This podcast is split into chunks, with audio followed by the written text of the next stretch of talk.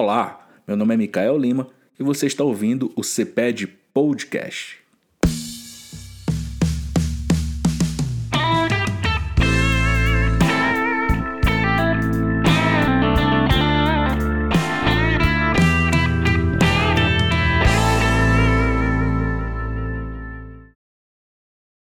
Fala, meu povo! Estamos de volta com mais uma temporada do CPED Podcast, temporada que vai trazer novidade para vocês que ouvem a gente. Uh, primeiro, me deixa dizer que é muito bom estar de volta conversando com vocês, você que acompanha a gente aí nos nossos episódios. E segundo, deixa eu te falar qual é essa novidade. Nós temos aqui no curso de Direito do NASP Campus Engenheiro Coelho um evento chamado Semana Jurídica, meio comum uh, nas universidades mas nessa, nessas nossas edições da Semana Jurídica nós fazemos apresentações de trabalho. Então os alunos podem apresentar os TCCs dele como se fossem os TCCs, né? os trabalhos de conclusão de curso, uh, na Semana Jurídica. Então tem muitos alunos que apresentam pesquisas, pesquisas muito boas, e é exatamente a partir dessa lógica que a gente vai fazer a nossa temporada do segundo semestre nós temos uma premiação para os melhores trabalhos. E o que a gente vai fazer na segunda temporada, o que você vai acompanhar, são os nossos melhores trabalhos premiados aqui na Semana Jurídica de 2023. Então, cada episódio nós vamos trazer um aluno, uma aluna que teve seu trabalho premiado, para que você entenda a pesquisa, entenda como funciona, e a gente também vai disponibilizar a pesquisa para que você possa fazer a leitura, se te interessar, obviamente, olhar aí as referências bibliográficas, esse negócio todo que quem pesquisa gosta. E hoje eu tenho o prazer de receber aqui para uma boa prosa comigo a Evelyn, que vai conversar sobre o trabalho dela, um dos trabalhos premiados na Semana Jurídica. Evelyn, minha amiga, tudo bem? Tudo bem. Bom Como te ter aqui. Bom ter você na nossa prosa aqui acadêmica que a gente vai conversar sobre o teu trabalho. Eu quero começar conversando contigo sobre você, tá? Quem te conhece nos corredores aí, principalmente da tua sala, já sabe sobre ti, mas a, a gente tem gente do curso que está começando, enfim, a gente não consegue ter contato com todo mundo. Tem gente que ouve a gente também, quer saber quem é a nossa pesquisadora do dia. É. Então fala sobre você, de onde é que você é, como é que você veio parar aqui no nosso campus. Se quiser fazer aí um resumo da própria história, fica tranquila também. A gente quer te conhecer, fala pra gente. Bom, eu sou paraense, tem muita Olha, gente que, que acha que eu sou carioca pelo, pelo chiado, pelo né? Chiado. pelo chiado, mas eu sou lá do Pará, Sim. especificamente da Vila Maiauatá. Onde é que fica, minha amiga, essa vila? Fica, é município de Igarapemiri, que é uma cidade no interior de Belém, né? Que é Belém é a capital, né? Sim. fica no interior. Mais pro sul ali, mais para onde? Hum, deixa eu ver.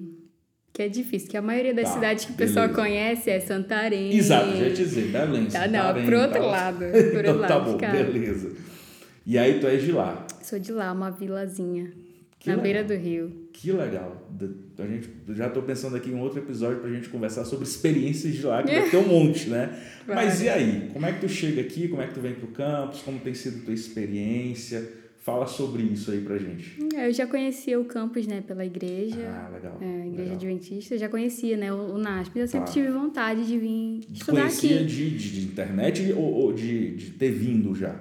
Não, nunca tinha vindo. Entendi, entendi. Só de na igreja mesmo, né? Que Sim. não fala e a gente fica sabendo, Entendi. mas só isso. E aí foi que eu decidi, falei, ah, eu sempre quis cursar direito. Sempre? E aí, oh, legal. É, Por não... quê? Ah, eu acho que eu sempre achei que era um curso muito tudo a ver com a minha personalidade, hum. com as minhas vontades, com aquilo que eu buscava. Toda vez que eu me idealizava em algo profissional, Sim eu tentava buscar características e encontrava essas características no Entendi. direito. Então, Entendi. sempre quis é, é, fazer. É, essas características aí tuas eram argumentativa, gostar de falar, gostar de, de confusão, de briga. Geralmente é o perfil da galera que não, eu acho que eu vou pro direito, vai é, dar bom. Então, aí eu vim, né? Então, acabei vindo para cá estudar. Na época, o planejamento era que eu viesse sozinha. Sim, sim. E depois, é, a vida acabou trazendo a minha mãe junto. Então ela foi para a comportagem na intenção de me ajudar a vir, né, ganhar Sim. recursos para que eu pudesse vir. Sim. E na comportagem ela decidiu que ah, vou cursar faculdade também. E ela faz o que aqui? Ela começou cursando psicologia. Entendi. Legal. Aí ela ficou um tempo cursando psicologia, hoje Legal. ela cursa RH. Legal. Olha que interessante. É. Trouxe a mãe para É, então, para vir para nossa fazendinha, para nossa região. Bom demais, minha amiga.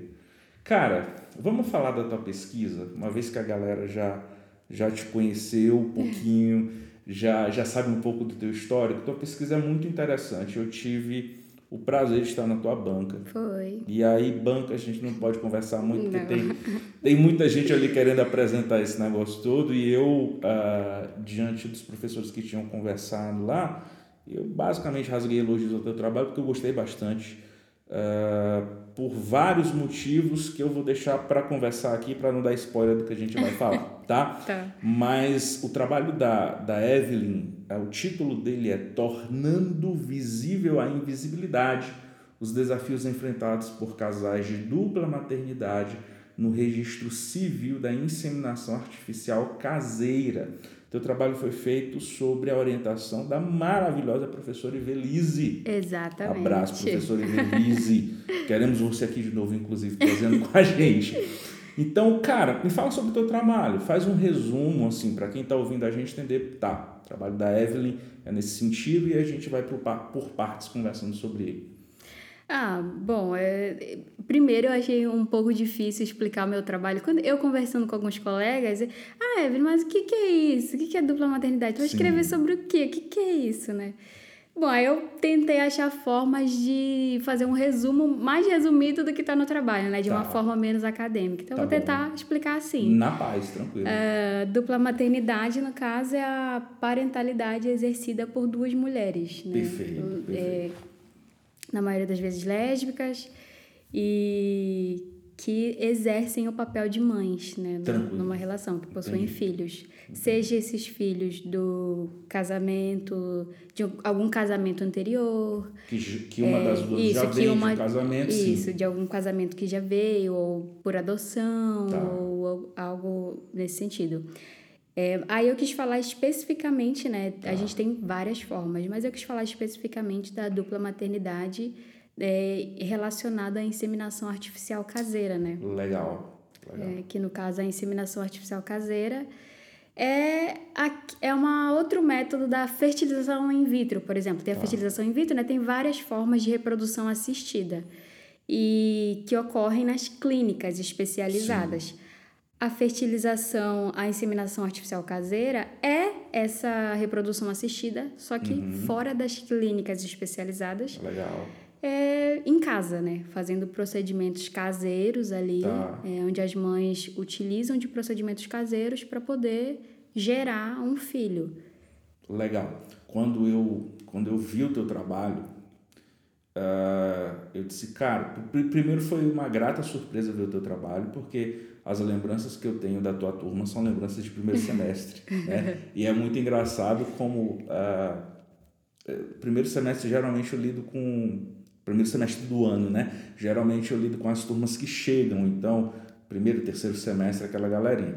Último semestre do ano eu lido com quem sai. Então foi muito interessante ver a tua pesquisa e primeiro ver o teu crescimento em relação à escrita, que é uma coisa que eu achei muito interessante, a tua escrita, tá? Ah, mas o que eu pensei de cara foi, esse trabalho dela é corajoso, porque ela traz duas polêmicas no mesmo trabalho. É, né? então. Tu traz a, a polêmica ah, da questão da maternidade, da dupla maternidade, e aí tu traz também essa questão da polêmica da inseminação caseira. Caseira. Legal, vamos chegar nesses pontos. Eu quero saber algo antes de a gente entrar nos tópicos. O que te levou, e essa vai ser uma pesquisa, uma, uma pergunta padrão aqui nossa, né? O que, que te levou a pesquisar sobre isso, especificamente sobre essa temática? Como é que foi construída essa pesquisa? Foi durante tua graduação? Foi alguma coisa que influenciou? Diz pra gente, pra gente entender. Bom, eh, eu até um período da graduação não fazia ideia do que, que eu ia escrever, né? Nem imagina, falei, cara, eu sempre falava, não tenho capacidade de escrever um TCC, pelo amor de Deus, é Assusta, muito né? difícil. Assusta. É, dá aquela assustada. E aí, no, no decorrer né, do curso, eu é, comecei a me relacionar com uma menina, né? O nome Tá. dela é Janaína. Um beijo. E, Janaína, sentimos sua falta aqui, queremos você, mas a gente entende que você está de repouso Tá por de de repouso, não saúde. pode vir. Mas fica o abraço para Janaína. É, então eu sou é, uma mulher bissexual, Sim. atualmente num relacionamento lésbico. Então, é ao planejar o futuro, como eu acho que qualquer casal jovem planeja, Bateu bateu, isso aí, planeja, né? né? A gente começou Sim. a conversar e pensar sobre o nosso futuro, né? O nosso futuro profissional. Sim. E aí chegou nesse ponto de família, né? Como é que, como é que vai ser um- sim. uma família pra gente, né? É, como é que vai ser esse processo de família? A gente vai adotar? A gente vai utilizar de, de laboratório? E aí eu falei assim, cara, mas só existe isso mesmo? Será que só existe adoção? E se eu, eu falei, eu- a primeira coisa que eu pensei é pra fazer uma inseminação artificial é caro pra caramba. Então, se eu não tiver dinheiro, né? Se eu nem passar na OAB até lá, e se eu tiver desempregada e quiser ter. um- Sim. O que, que eu vou fazer pra ter um filho? Como é que eu vou fazer? E aí, é, foi aí que eu comecei a pesquisar, comecei a me Tá. interessar, e aí meio que acendeu uma lâmpadazinha, né? No sentido de que é, quando eu comecei a pesquisar, eu comecei a aprender muita coisa e a saber de muita coisa que eu não fazia ideia, né? Do meu próprio do meu próprio meio, né? Da, daquilo que eu quero, do meu próprio Sim. universo. Tinha coisas que eu não fazia ideia, de, de mulheres que já vêm tentando isso há anos. E Sim. Falei, cara, eu, tô, eu sou um, um bebê perto disso, eu não faço Isso, ideia de como é isso Só aí. para a gente entender a timeline, é isso. Já foi muito perto da pesquisa ou isso teve um tempinho que tu foste pesquisando, construindo, entendendo? Ah, pesquisar, pesquisar mais academicamente foi mais perto da, do, fi- do final do. Todo esse contexto aí já foi antes. Hum, E nossa, Teve já um vem bem antes. antes. Legal, a gente já vinha legal. conversando isso há muito tempo, né? Já- E é, o que eu falei de tuas pesquisas, tuas pesquisas não necessariamente acadêmicas, mas sobre o que tu falaste, né? Sobre o teu universo, sobre a adoção, Ah, é, veio, questão. veio antes, né? Começou no Instagram, né? A gente vai pesquisando no Instagram, vai seguindo várias mães de dupla Uhum. maternidade, e aí vai vendo a história delas, elas contam muito, né? Elas utilizam o Instagram para falar, é o único meio que elas têm para falar sobre a vida, né, delas. E aí eu acho interessante que a tua pesquisa vem de um relato de vida. É. né? Vem de um relato de vida que tu, problematiz, tu problematizou tudo isso e transformou em uma pesquisa. Exato. né? Cara, muito legal, mu- muito interessante saber sobre isso. E aí eu quero tomar ah, a liberdade de destacar algumas coisas aqui contigo, tá? Primeira coisa que eu achei muito interessante lá na tua introdução, ah, eu trouxe inclusive a, a frase que tu utilizas no teu trabalho, é é incorreto dizer que pessoas do mesmo gênero, por não possuírem capacidade reprodu- reprodutiva, não podem ter filhos. Eu achei muito interessante, para início de conversa, essa tua frase, porque quando a gente fala de união homoafetiva, a gente já tem uma grande dificuldade no cenário social. No cenário jurídico, acho que a gente tem uma certa consolidação, pelo menos que tem compreensão né, É. básica da, dos elementos e dos fundamentos que giram em torno disso. Mas no cenário social, nós temos a, a, bastante entrave em relação a isso. Com certeza. E essa tua frase me fez lembrar um argumento muito interessante, que é exatamente um argumento que vem mais do lado justnaturalista, que é exatamente aquele argumento de que não, casamento ah, é para reprodução É. e se não tiver esse fim, assim, não legitima aquilo que é casamento. Isso. Isso foi um tópico inicial que eu senti no teu trabalho. Como é que tu viste essa questão dentro aí do começo do teu trabalho, do trajeto do teu trabalho? Bom, é, eu venho de um contexto religioso, né, muito forte. Então, eu acho que até socialmente a primeira coisa que nós pensamos é e que nós ouvimos e que eu ouvi muito é que a desvalidação de uma relação homoafetiva por Sim. não poder reproduzir naturalmente, né, de forma biológica, como um casal é, heterossexual poderia reproduzir. É, e aí eles nos limitam de uma forma que, ó, vocês não podem constituir família porque vocês não podem reproduzir. Vocês não podem ter filho porque não dá para reproduzir, não casa, não, não vai. não é legítimo. Não é né? legítimo, essa, é, essa ilegitimidade constante, né? A- todo tempo. Então, foi bem óbvio, assim, para mim. Por isso que eu quis começar com esse ponto. Pensar isso aí. Cara, eu acho muito interessante é, a, a reflexão sobre esse argumento, porque, inclusive, esses dias, em sala de aula, foi citado esse argumento, e eu fiquei refletindo, voltei para casa, fiquei conversando com minha esposa ali, é, é o nosso QG, né? Minha esposa é do direito uhum. também, a gente fica pirando, conversando sobre essas coisas. E, e é muito interessante, assim, alargar esse argumento e entender que é um argumento frágil, inclusive para casais heterossexuais. É. É um argumento frágil que, sim, se a gente fosse falar de uma perspectiva de filosofia, de ontologia, é frágil porque legitima a ontologia de algo, a essência de algo a partir do que é externo. Então, assim, casei com minha esposa, nós não somos uma família. É. Por quê? Porque nós só vamos ser uma família quando nós tivermos um filho. Exato. Então, é, é, é complicada essa perspectiva da reprodução. E, e veja, entenda, principalmente quem ouve a gente, a gente fala de uma perspectiva. Nosso papo é muito aberto, é muito de boa, parece que a gente está trocando uma ideia aqui, mas a gente fala com um olhar acadêmico muito cirúrgico. Então, quando a gente observa essas questões, tem uma fragilidade no argumento. E tem também uma fragilidade que eu penso que é algo cultural, né? De, dessa lógica de reprodução como legitimidade, isso cai muito sobre o, no colo da mulher. Não é tua pesquisa, mas isso cai Sim. muito no colo da mulher. Então, ah, então se minha esposa não pode reproduzir, não pode ter filho, então invalida o casamento. Exato. Que é uma coisa que a gente vê até na história bíblica, né? Uhum. Ah, a mulher então. não podia ter filho, beleza, traz a escrava. Né? Exato, para tomar aquele lugar a escrava. De... É, é muito complicado. E eu acho que quem pensa da, da perspectiva de reprodução, no sentido assim, ah, uh, mas tem que ser assim, porque senão a, espécie humana acaba, eu acho que a teoria malthusiana precisa ser revisitada.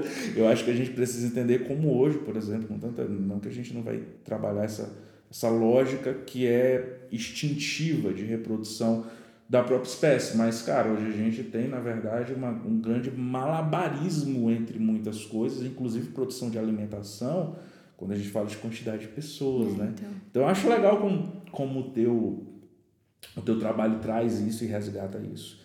Tá, vamos lá. Outro tópico que eu quero conversar contigo. Se, eu, se tiver algum outro tópico transversal aí, fala. Pode falar. Gente troca ideia. Quando tu falas sobre o reconhecimento da dupla maternidade, deu para ver lá no teu trabalho que foi uma jornada, como diz na minha terra, que é pertinho da tua ali, que é São Luís do Maranhão, uhum. sofrida. Então fala pra gente sobre isso, essa perspectiva do reconhecimento da dupla maternidade. Como é que teu trabalho abordou isso aí? Bom, eu tentei enfatizar como que esse reconhecimento caminhou, caminhou vagarosamente, né? Quando a gente fala do jurídico ali, quando a gente fala desse contexto legislativo. Sim. Caminhou a passos lentíssimos, porque nós só viemos ter o, o reconhecimento aí da união, da união afetiva como entidade aí familiar em 2011, né? Sim. Aqui do lado, não faz tempo. Então a gente teve ali esse reconhecimento em 2011. Pouco mais de uma década só. É, então, e aí o que veio, né, o reconhecimento Sim. da união homoafetiva como entidade familiar.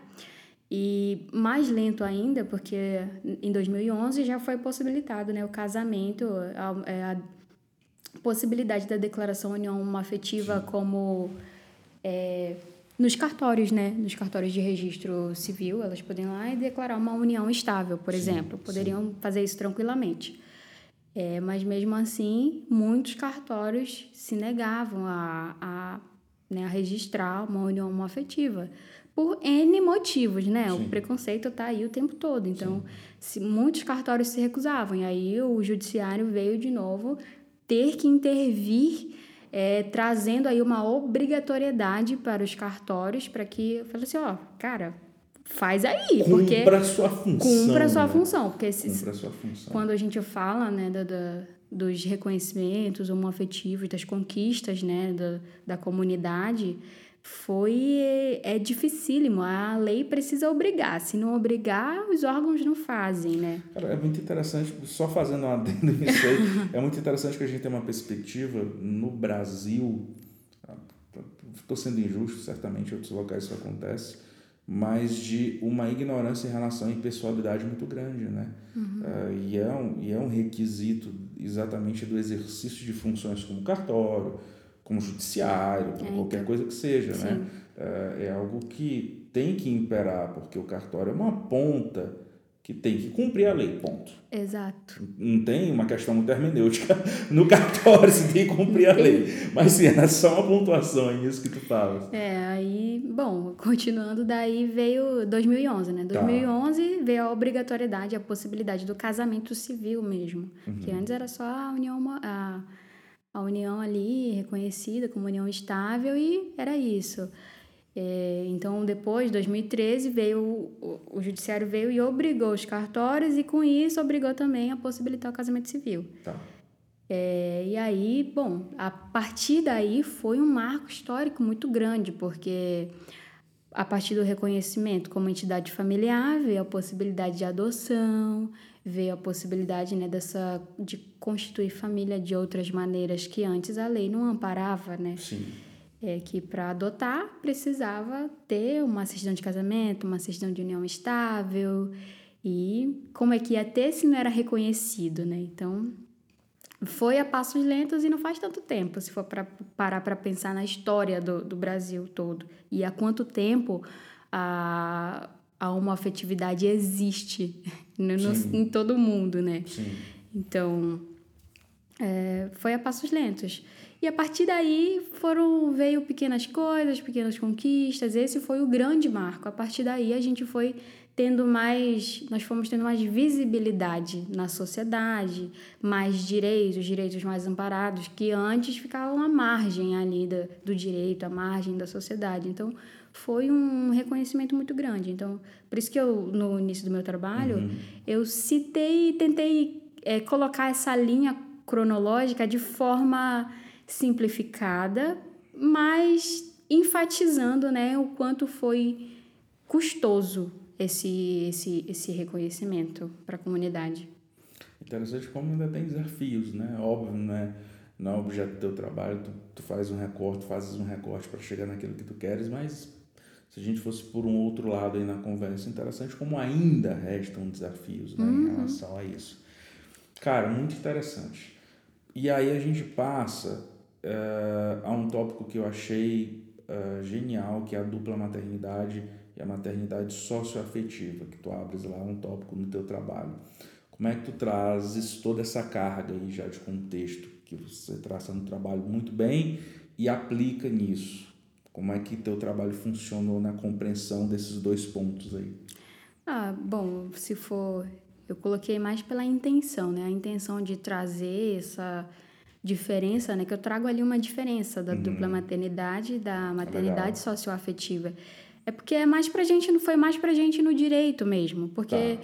é, das conversas que eu tive, é, a maior, em suma, o que a gente conhece no direito é a socioafetividade, né? Ali uhum. estabelecido no Código Civil. Sim, legal. As definições de socioafetividade, como ela pode ser aplicada, estabelecida. A dupla maternidade é uma denominação nova, né? Que veio e a gente que foi as próprias mães se autodenominaram assim, e aí a partir daí foram criados alguns estudos e começaram a denominar de dupla maternidade esse exercício, porque uhum. tem uma diferença existente entre a dupla maternidade e a maternidade socioafetiva. E aí eu citei isso porque a dupla maternidade é o reconhecimento de uma mãe biológica Sim. e uma mãe que não é biológica, mas que exerce o papel de mãe, que tem ali aquela ligação de afeto. Uhum. E a maternidade socioafetiva é o reconhecimento apenas do vínculo afetivo de uma pessoa que não é a mãe. Então, pode ser uma tia, pode ser uma avó que foi ali na justiça e pediu um reconhecimento. Uhum. Que ela vá, eu sou, eu hum, cresci com a minha avó. Então, a minha avó foi na justiça e pediu para me reconhecer como filho, por exemplo, isso, sabe? Esse, essa possibilidade de ter mais de um pai ou uma mãe na certidão de nascimento sem restar prejuízo dos pais biológicos ali já registrados, né? E, e eu achei um tópico interessante no teu trabalho, porque quando a gente fala de uma compreensão a partir do direito civil que abre os olhos, que alarga a compreensão daquilo que é família, geralmente num discurso né, é, binário ali, maniqueísta, você pensa assim, não, então essa discussão sempre vai levar a um ponto de ser um reconhecimento único e exclusivamente né, de uniões homoafetivas, mas a gente está falando também desses modelos que tu traz, É. desses tópicos, né, desses tantos outros arranjos familiares que a gente tem e da possibilidade de ter o reconhecimento disso. Por isso que eu acho muito Exatamente. interessante esse tópico. É. Tu tornas claro como isso foge ali daquela linha, não, é só algo que sempre vai nesse caminho. A gente está falando de um mundo dentro disso Exatamente. né, dentro desse reconhecimento. E aí tu vais para um caminho, já meio que indo aí para as nossas conclusões, tu vais para o caminho exatamente dessa da perspectiva de reprodução, e aí tu estás falando da inseminação caseira, Isso. caseira. E, Caseira. e eu achei muito interessante isso. Vamos lá. Vamos falar de inseminação normal. O que, que eu vou chamar de normal? O que a gente conhece. Clínica, tal, tá. todo esse negócio. Tu já deu um spoiler pra gente. É muito oneroso. Exato. Então fala um pouquinho sobre essa, sobre essa lógica da, da inseminação em clínicas e o porquê da preferência da caseira, como é que funciona, a gente teria, talvez al- alguém pode pensar assim, a gente teria algum risco sanitário, alguma coisa do tipo. Fala pra gente sobre isso, por favor. Bom, eu acho que para pontuar essas duas questões, né, é, eu, eu particularmente vejo isso como uma questão de saúde pública especificamente, porque quando a gente fala de, de reprodução assistida em clínicas especializadas, a gente está falando de um procedimento que não é 100% seguro. Eles não garantem 100%, não é 100% seguro e não é 100%, é, não tem 100% de efetividade Sim, no, no procedimento, né? Não é porque eu vou fazer que cem, em 100% que eu vou ter certeza de que eu vou gerar ali um bebê ou que eu vou... Algum daqueles métodos vai ser utilizado e vai dar certo. É, e é muito caro, se for, for parar para ver, é caro demais. tu tens noção de valores?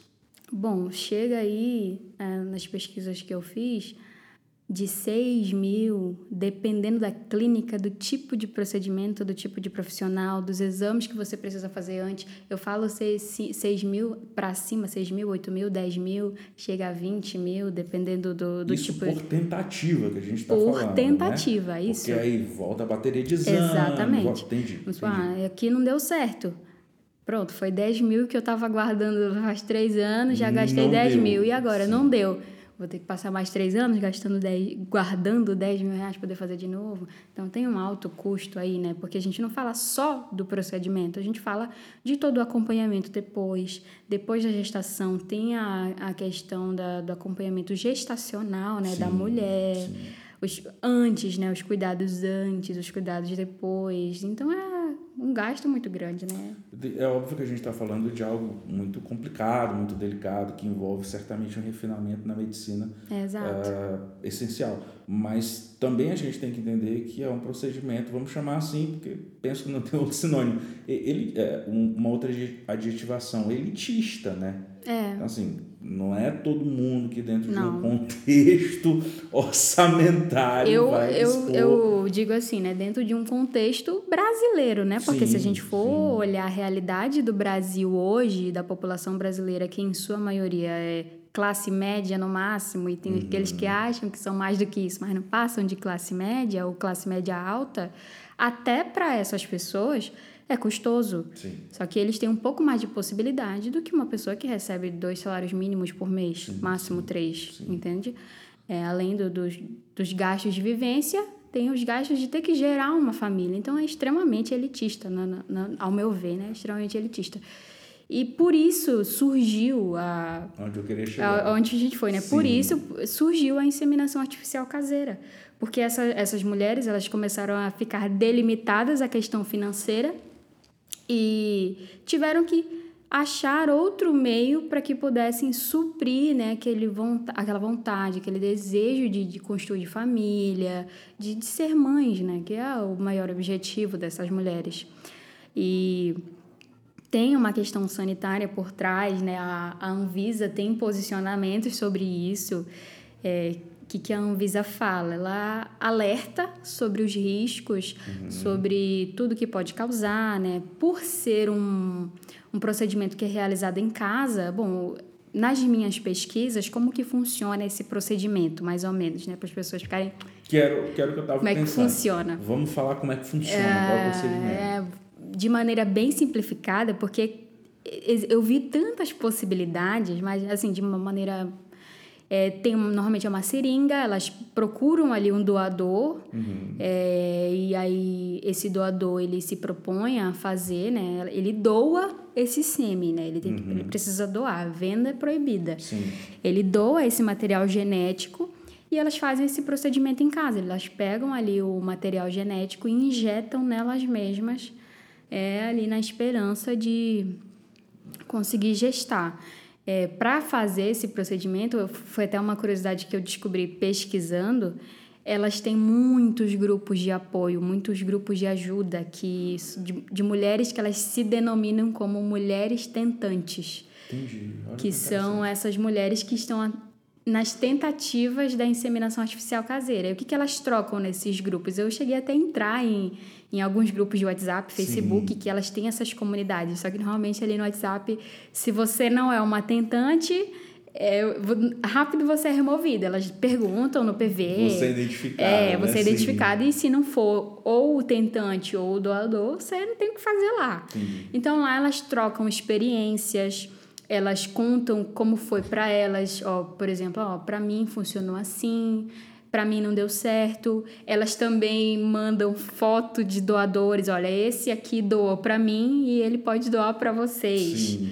Então ela, elas se comunicam dessa forma, elas indicam doadores, né? Porque quando a gente fala da inseminação artificial caseira, a gente fala de uma exposição, uma vulnerabilidade muito grande dessas Nossa, mulheres tentantes, porque nesse processo de procurar uma pessoa para doar, existe muita gente, existe muita gente que se aproveita dessa vulnerabilidade dessas mulheres para pedir coisas sim surreais, né? Eu, eu acompanhei, pesquisei casos que é, alguns doadores é, pediam a relação in natura, o ato em Nossa, si para é poder doar. Absurda Exato. E aí elas elas se aconselham, ó não aceitem, não se submetam, mas tem mulheres que se submetem a isso. Pelo desespero, pela idade avançada, Sim. porque estão há muito tempo esperando ou tentando e não dá certo, fala assim: ah, pode ser que essa seja a única saída para mim. Então a gente fala aí de uma, uma exposição psicológica, física, muito dolorida, muito grande. O processo, até mesmo para as tentantes, é, é dificultoso. É, leva mais ou menos um ano, elas, elas fazem todo um acompanhamento ginecológico. Sim. O doador ele passa por vários exames que normalmente é o ginecologista ou algum médico que indica, é, espermograma, vários tipos de exame para acompanhar a saúde do, da pessoa, a saúde do, do material genético, a saúde da mulher. Então elas tentam se precaver o máximo que dá. Mas mesmo assim, não é acaba como nem é sempre é vida, como é na vida, é nem na sempre vida. é suficiente. Elas estão suscetíveis a riscos, a várias coisas, né, quando a gente fala de saúde, infecções, tanto que o Conselho Federal de Medicina ele não regulamenta, né? Ele ele pelo contrário, ele ele, ele não, não, recomenda, ele não né? recomenda né, a inseminação Sim. artificial caseira por essas questões, mas é, a inseminação artificial caseira acabou por ser um fato social, né? Apesar de não ser recomendado, não existe legislação, mas também a lei não proíbe, não diz que não. Só uma dúvida que eu fiquei agora. É, quando a gente está falando dessa inseminação caseira, a gente está falando exclusivamente de casais homoafetivos ou não? Existe para além de casais homoafetivos, casais heterossexuais também que, em virtude de realmente não conseguirem uh, conceber da onerosidade do processo em clínica, praticarem também. Só uma dúvida que eu fiquei. Bom, nas pesquisas que eu me ative, eu foquei mais nos casais de Entendi. dupla maternidade. Mas, quando eu é, foi pesquisar os outros meios de inseminação Sim. artificial que não nas clínicas especializadas, que é aquela que é oferecida pelo SUS de forma gratuita, uhum. né? Então lá eu pude ter pesquisando sobre esse esse paralelo que eu pude ver que não, não, não se delimita somente Entendi. aos casais de dupla maternidade, que também são, por exemplo, mulheres que querem ser mães solo, é, casais heterossexuais que não, não conseguem ter filhos e talvez essa pode, pode ser uma saída menos onerosa. Sim, sim. É, as, as, as estatísticas que eu vi foram de casais de dupla maternidade.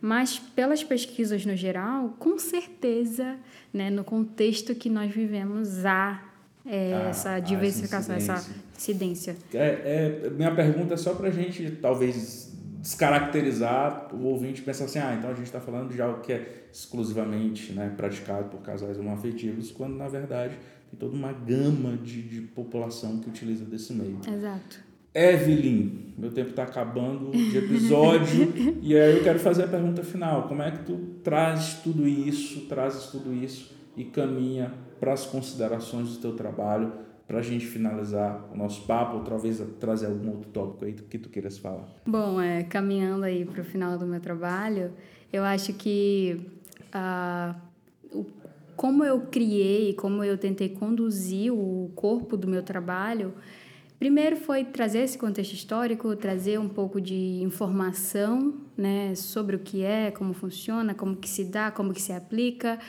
E eu tentei ressaltar muito a vivência na, na sociedade, tanto que eu trouxe no meu trabalho relatos pessoais ali de, de casais que viveram, que passaram por desafios, que é, matérias de jornais, né, que é onde essas mulheres têm voz para dizer o que, que elas passaram, onde passaram, como que foi, como que foi o desafio.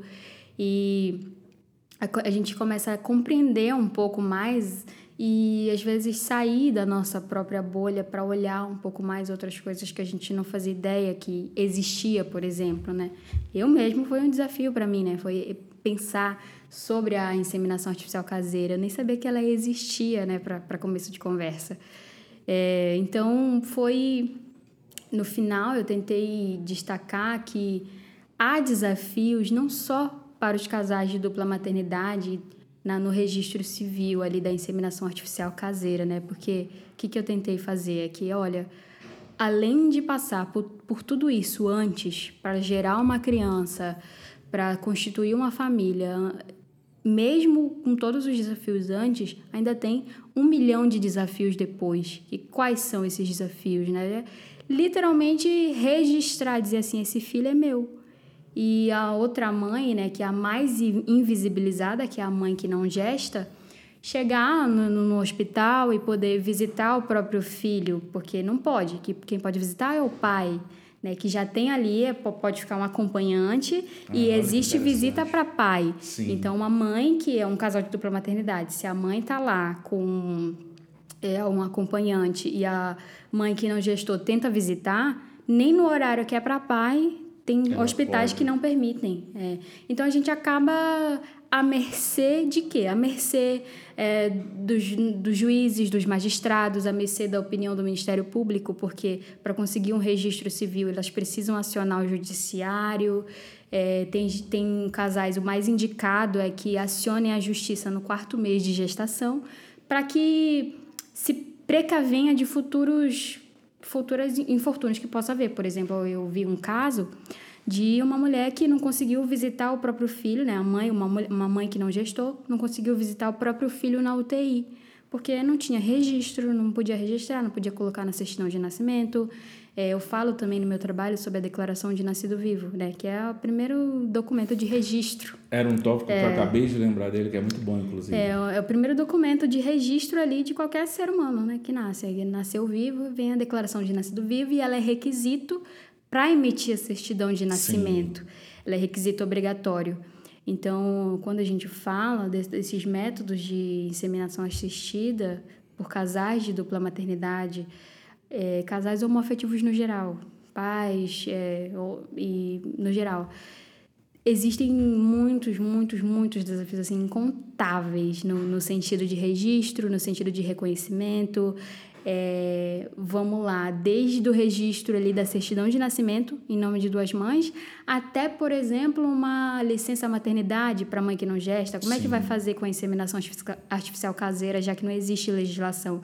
E por não existir legislação, os órgãos se omitem, se se negam, então a gente acaba dependendo de decisão judicial, a gente depende é, da, do emocional dos magistrados, do Ministério Público, é, para ver o que, que vai acontecer. E, e muitos, muitos, é, eu estava lendo muitas jurisprudências durante a minha pesquisa, e uma coisa que assim, me tocou muito é que, ao solicitar esse reconhecimento da dupla maternidade na inseminação artificial caseira judicialmente, muitos magistrados, é, não em sua maioria, ainda bem, mas muitos magistrados é, exigiam, é, por um pedido do Ministério Público ou mesmo pela própria vontade do juiz, um exame psicossocial para avaliar a capacidade da mãe de exercer a maternidade, além de avaliar o contexto é, o contexto ali familiar daquelas duas mães para ver se a criança vai, vai se adaptar a essa diversidade de família. E se a gente for parar para pensar, isso é um grande absurdo, porque não existe isso para um casal heteroafetivo. Isso não acontece. Não existe. Naturalmente. Naturalmente isso não acontece. Sim. Em que mundo que a gente vai ver um juiz pedir um exame psicossocial para um homem para ver a capacidade técnica dele de ser pai? Não uma vai pedir. Decida, né? Exato, mas não vai, não Até vai. mesmo de uma mulher dentro de uma relação Até mesmo de uma mulher pedir, não vai pedir, não vai pedir. Então, são coisas assim que a gente se pega pensando e pergunta, questiona, né? O que, o que eu acho que o meu maior objetivo foi trazer esse questionamento e tentar fazer as pessoas se questionarem, seja no âmbito acadêmico, seja no âmbito social, se questionarem por que isso existe, né? Por que há esse preconceito? Por que, que elas podem fazer isso? Por que, que elas são negadas a isso, sendo que o direito existe? Sim. Se o direito existe, se é garantido, se há possibilidade, se há inseminação artificial caseira, é um fato social que acontece, por que, que não existe legislação? Por que, que não ampara? Por quê, né? Então, acho que o meu objetivo principal era mostrar que esses desafios não, não, se, não se limitam só à dupla maternidade por inseminação artificial Sim. caseira. Também a própria inseminação artificial é nas clínicas especializadas. Se a gente for ver relatos de dupla maternidade, é, eu coloquei um no meu trabalho, inclusive, em que as mulheres elas relatam como que foi. Elas se precaveram em tudo. Elas foram no hospital antes do nascimento para verificar se o hospital iria mesmo registrar, porque depende de hospital para hospital se iria dar certo, como que a C pediram a lista de documentos, fizeram a inseminação em clínica especializada e na hora do registro, é, elas não conseguiram registrar, mas um casal heterossexual, no mesmo dia que também fizeram a inseminação artificial, conseguiram sair com a certidão de nascimento do filho deles no mesmo dia. Então, assim, é uma, uma é um preconceito gritante, grita muito na sociedade. Infelizmente, nós vivemos em uma sociedade que o preconceito está enraizado nela, né? Então, quando a gente fala também de sistema judiciário, eu citei isso no meu trabalho também, a gente fala de um sistema cis heteronormativo branco do sistema judiciário que é gritante, porque infelizmente a gente tem isso enraizado na sociedade. E acho que os pontos principais do meu trabalho, de questionamento, de, de curiosidade e até mesmo de se auto-questionar, porque eu escrevi o trabalho pensando também em me auto-questionar, questionamentos que eu nunca parei para ter. E falei assim, cara, eu tô numa profissão que eu preciso me questionar. Eu vou entrar, né, para um campo, eu vou entrar ali para um meio que eu preciso me questionar e eu preciso criar questionamentos também. Sim. Então, eu acho que no final, assim, eu acho que eu tive um, uma gratificação muito grande, né? Só por ele ter sido reconhecido pelo colégio, nossa, foi um sentimento estonteante para mim, né?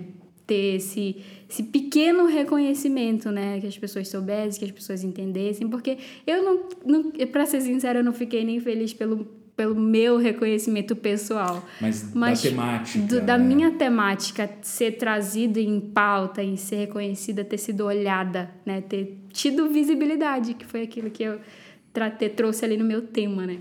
E é exatamente a ideia do podcast também, porque quando é. ela teve visibilidade lá na nossa sala de apresentação e e eu não digo nem no plenário ali do, da Semana Jurídica, porque só chamaram, é, não falaram foi. dos temas, né? Então foi, ficou ali dentro de quem apresentava, dos familiares. Mas agora a ideia é que isso reverbere, né? Que Exato. pessoas ouçam, que alcance esse fim. E eu só te ouvindo e pensando uh, que tem um monte de trajeto de pesquisa já traçado aí para ti, né? Nossa. Porque vários tópicos desses Nossa, que tu trazes eu, a partir desse trabalho, artigos, né? a partir desse trabalho eu fiquei pensando assim, cara, eu posso ir para tanto meio. Sim. Quando a gente fala de, vamos falar de é, imposto de renda pessoa física, não existe também. Lá o professor Piazzi, aí é, criar um artigo ali, É. não existe também ali naquele meio ali do, do, do tributário, não tem. A gente vai falar de licença maternidade, também não é, é difícil, porque, por exemplo, para conseguir uma licença maternidade, vamos colocar, na inseminação artificial assistida em clínica, a gente precisa ali da é, vai precisar da declaração de nascido vivo, vai precisar da certidão de nascimento, vai precisar também do documento assinado pelo diretor da clínica. Sim. É a única coisa que as, que de, as mães de inseminação artificial assistida não têm, porque se não tem, não é na clínica, não tem diretor de clínica, então não tem automaticamente né, esse, esse documento, que é ali um dos requisitos que está no provimento 63 né, do, do CNJ. Cara, tem muitos caminhos. E eu pensando, ah, também, obviamente, puxando sardinha para o meu lado, mas pensando nessa própria investigação da sociologia jurídica ah, do próprio executivo, do próprio, na verdade, do próprio judiciário, né? É, é uma investigação que os alemães fazem, Zipélio traz nessa aplicação da sociologia jurídica para essas esferas. Então, assim, tu estás com matemática, com temáticas de pesquisa, né? Várias Essa aí, ó. lógica, é, isso é legal da pesquisa, né? Que a gente termina um artigo, eu penso muito menos considerando algumas coisas ao final do que a gente pensou, mas muito mais vendo outros caminhos que aquela pesquisa trouxe pra gente. É, foi Então, também. Me peguei Espero nisso. que logo a gente converse novamente sobre outra publicação tua em relação a isso. Sim. Minha amiga, te agradeço por estar aqui, te agradeço pelo teu tempo, pelo diálogo, por se expor, não somente academicamente naquilo que tu pesquisaste, mas principalmente porque a tua pesquisa traz uma história de vida, então assim, eu vejo isso com, com muito carinho que tu faz, esse diálogo aqui aberto para quem acompanha, Sim. te agradeço demais, espero logo Eu que agradeço. você Imagina. de novo aqui com a gente conversando. Tá bom, então. É, Com quem certeza. está acompanhando a gente, na descrição do perfil, a gente vai colocar o nome da Evelyn, ah, um link direto para o Instagram dela. Então a gente tem gente de comunidade de pesquisa que também ouve, que a gente produz. Então, se você quiser trocar ideia com ela, só clica aí onde você está ouvindo ah, o episódio. O nome dela vai ter o hiperlink. Você já entra em contato com ela pelo Instagram, troca uma ideia linda e vai ser bom demais. E você que ouve a gente, obrigado demais por ter acompanhado o nosso episódio. Lembra que a gente está em uma temporada nova, que nós vamos trazer aí os trabalhos vencedores da nossa semana jurídica, as pesquisas. Então fica com a gente porque terão muitos outros temas interessantíssimos para você acompanhar nessa temporada. Até o próximo episódio.